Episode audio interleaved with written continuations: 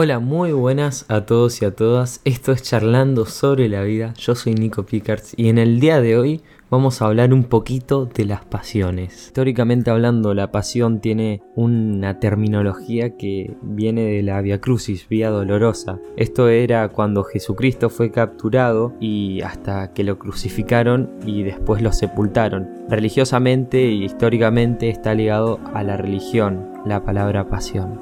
En otro sentido, se conoce la pasión como una afición vehemente hacia algo. Por ejemplo, mi pasión es la literatura y la inclinación muy fuerte de alguien hacia otra persona.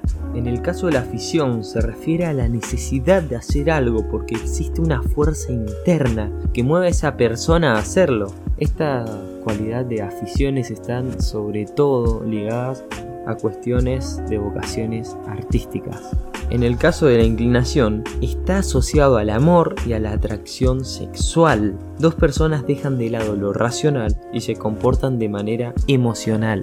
La pasión es liderada por el corazón y no por el cerebro. Cuando una persona responde a su pasión, su principal intención es satisfacer sus deseos y expresar sus sentimientos sin restricciones ni límites. Ahora vamos a hablar de las malas interpretaciones de las pasiones o cómo se confunde con distintos conceptos o términos. En sí las pasiones hacen referencia a algo más positivo que negativo o peligroso. En muchas culturas lo entienden como un sinónimo de fanatismo u obsesión, o sea como una sensación de malestar relacionado con ansiedad que provoca que la persona se vea arrastrada a hacer cosas que no desea en pos de un objetivo. Eso hace una obsesión un fanatismo, pero las pasiones no, nos llevan a esa ansiedad y a hacer cosas que nos vamos a arrepentir después y que no deseamos hacer.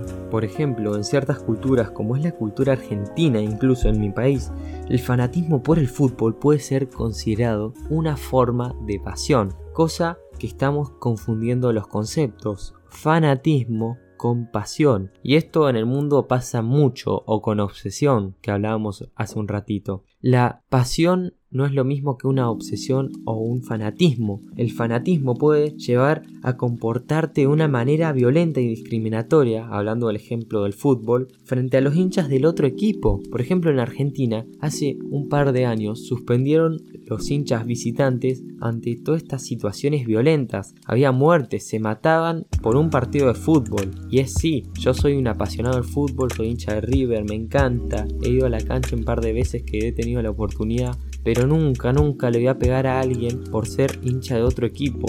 Hay gente que se pone inconsciente y, toma las cosas como no son, que es el caso del fanatismo extremo. Entonces yo soy un apasionado, no soy un fanático del fútbol, sabiendo diferenciar lo que es pasión y lo que es fanatismo.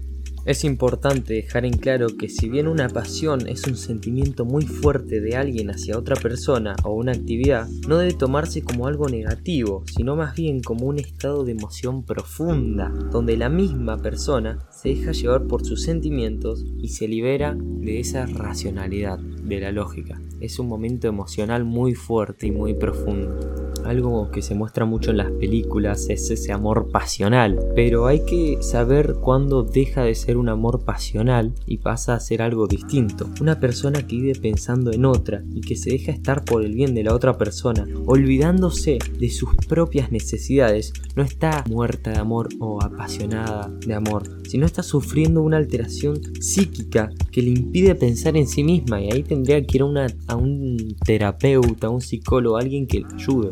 Y es algo que hoy en día en la sociedad se muestra mucho con las pelis románticas. Y es una idea que hay que cambiar, dejar de confundir la necesidad con el amor pasional. En el terreno amoroso, ya que estábamos hablando del amor, una pasión puede llevar a que una persona rompa sus principios, dejándose llevar por sus propios sentimientos, los cuales tienen como objetivo principal satisfacer su placer y deseos y alcanzar su bienestar. Y acá hay que hacer una cosa y es saber diferenciar cuando estamos necesitando a alguien, cuando dejamos de preocuparnos de nosotros mismos y rompiendo nuestra salud mental, emocional, espiritual, física, incluso por una persona, y cuando renunciamos a ciertos principios que no van a alterar prácticamente en nada nuestra vida en sí. Así que hay que saber diferenciar eso muy bien. En el ámbito profesional, alguien apasionado es una persona que ama su trabajo de una forma en la que quienes rodean a esa persona no pueden entenderlo o comprenderlo. Vayamos a un ejemplo, imaginemos una persona que es apasionada de las letras y esa persona no le tiene miedo a estar solo si puede pasar todos los días escribiendo y leyendo. No podría entenderse que dicho sentimiento le haga daño, sino más bien le permite crecer y realizarse como personas. Esto visto desde la forma en la que esa persona ha decidido y hace lo que siente que debe hacer Obvio que hay un tono de grises muy amplio y depende de cada persona. En este caso específico no le estaría haciendo daño, pero yo soy una persona que opta por nunca irse a los extremos, pero hay que tener una pasión medida y controlable.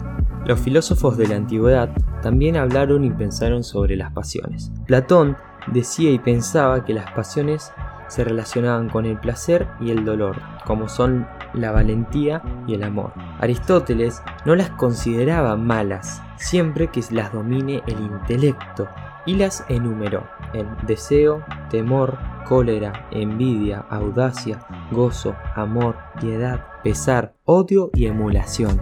Por otro lado, los estoicos los consideraban como excesos de sensibilidad que alejan al hombre de la esencia racional. Y por parte es razón que lo aleja de lo racional porque es puramente emocional una pasión. Y por último, San Agustín, que fue un pensador cristiano, las dividió entre positivas y negativas, según la intención que tuviera el sujeto.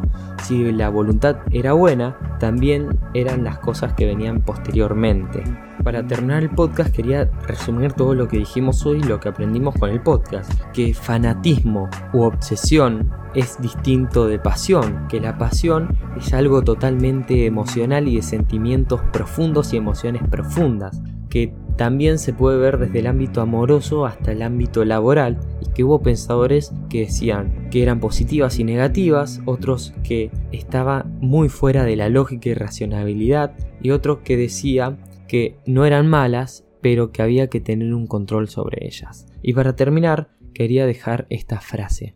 Si la pasión, si la locura no pasaran alguna vez por nuestras almas, ¿qué valdría la vida? Esta frase es de Jacinto Benavente. Bueno, hasta acá el podcast de hoy, espero que te haya gustado. Ahora quería anunciar que también tenemos los podcasts en IGTV y en YouTube y también nos ampliamos a Apple Podcast, así que estoy muy contento por eso. Gracias por todo el apoyo y nos vemos en el próximo episodio. Chao.